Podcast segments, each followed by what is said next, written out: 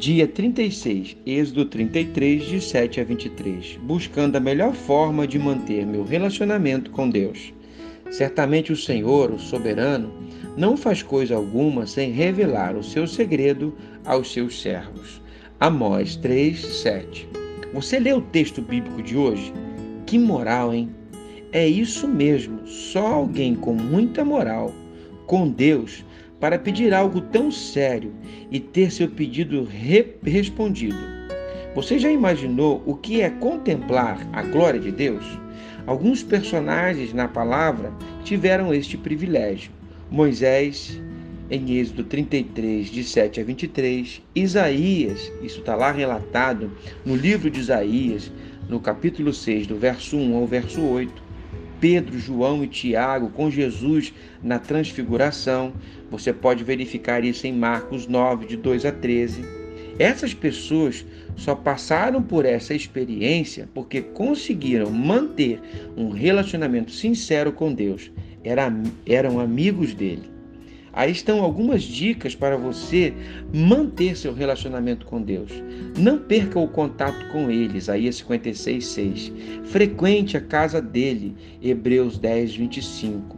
Demonstre seu amor a ele, Marcos 12, de 30 a 31. Tenha compromisso com ele, Salmo 100, de 1 a 2. Quando você errar, peça perdão a ele, 1 João 1, 9 no, nos relacionamentos sadios, as pessoas não são amadas pelo que fazem, mas sim pelo que são. Ame a Deus pelo que Ele é. Zenon Lutufa Júnior.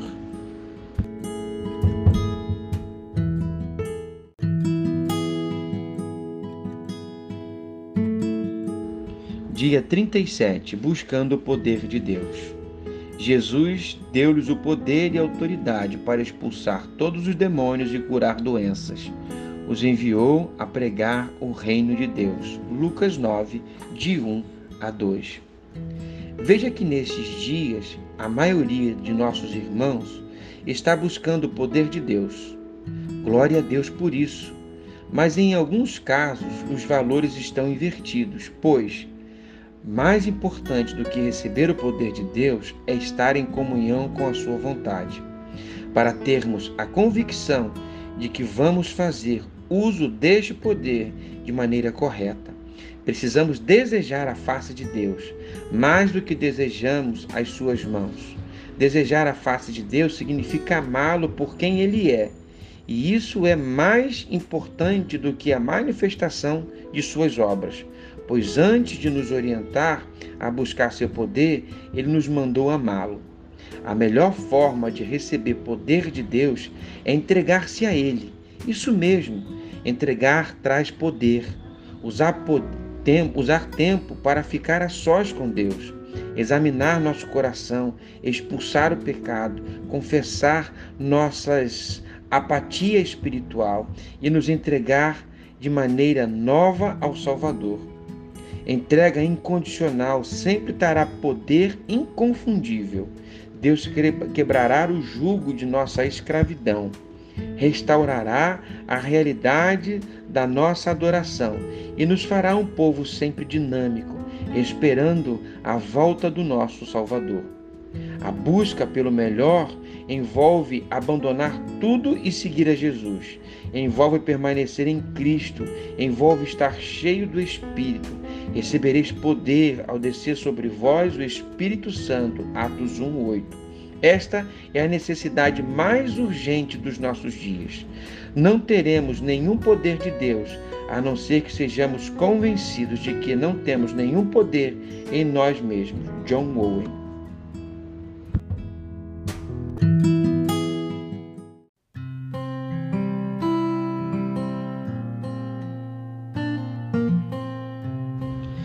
Dia 38 Buscando a vontade de Deus.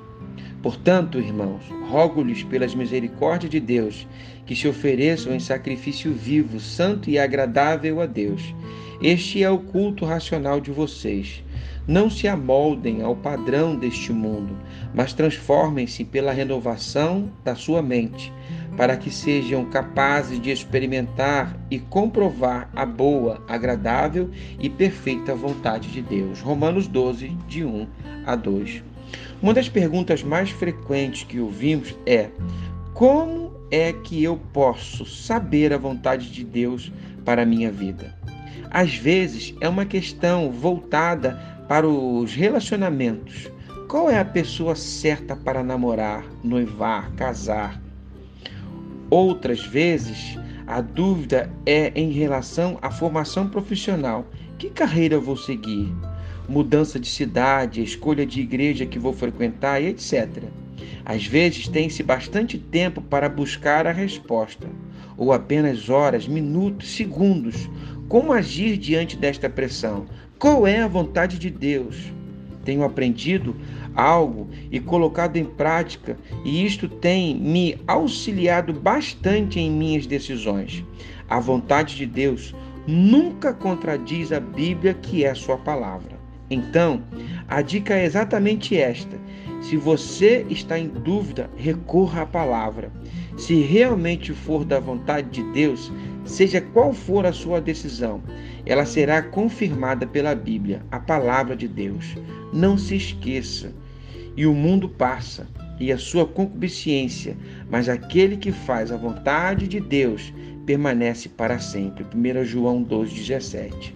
Esta é a confiança que temos nele que se pedirmos alguma coisa segundo a sua vontade, ele nos ouve. 1 João 5,14. O estudo da palavra de Deus com o objetivo de descobrir sua vontade é a principal disciplina que tem formado os maiores caráteres. Anônimo.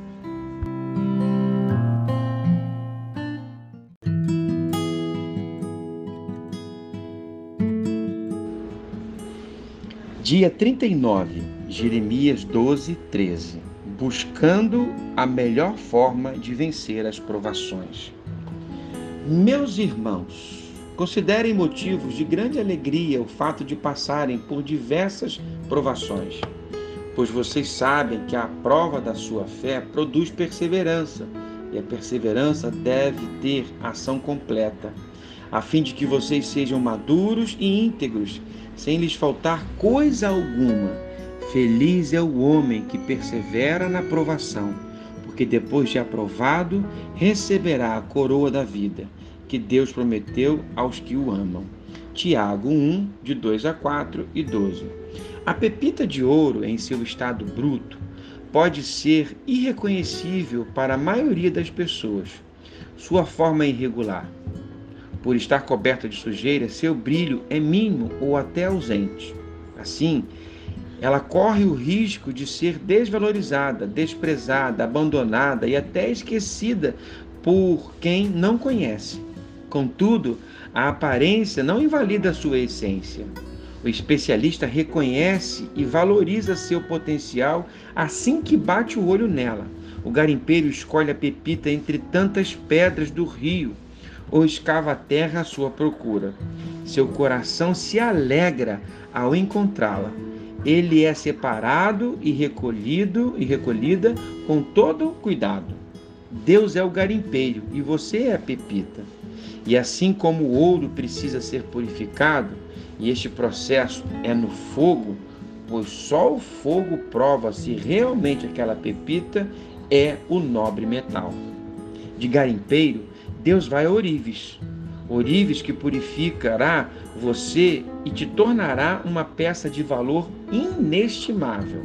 Porém, é preciso fazer cortes, acertos, retirar o que não presta e levar ao fogo, que queimará toda a impureza. Vai doer, incomodar, mas vale a pena.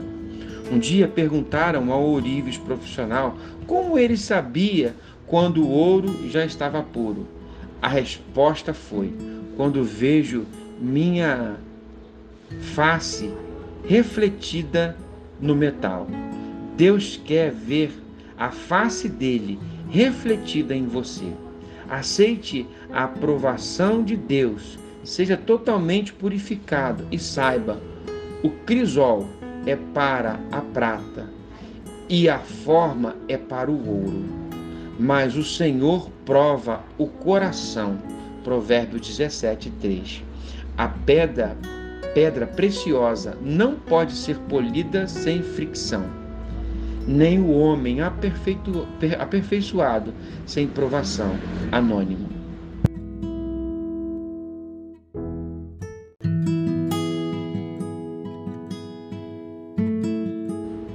Dia 40. Gênesis 39, de 1 a 12. Buscando a melhor forma de resistir às tentações. Vigiem e ore para que não sejam tentados. É fácil querer resistir à tentação. O difícil mesmo é conseguir.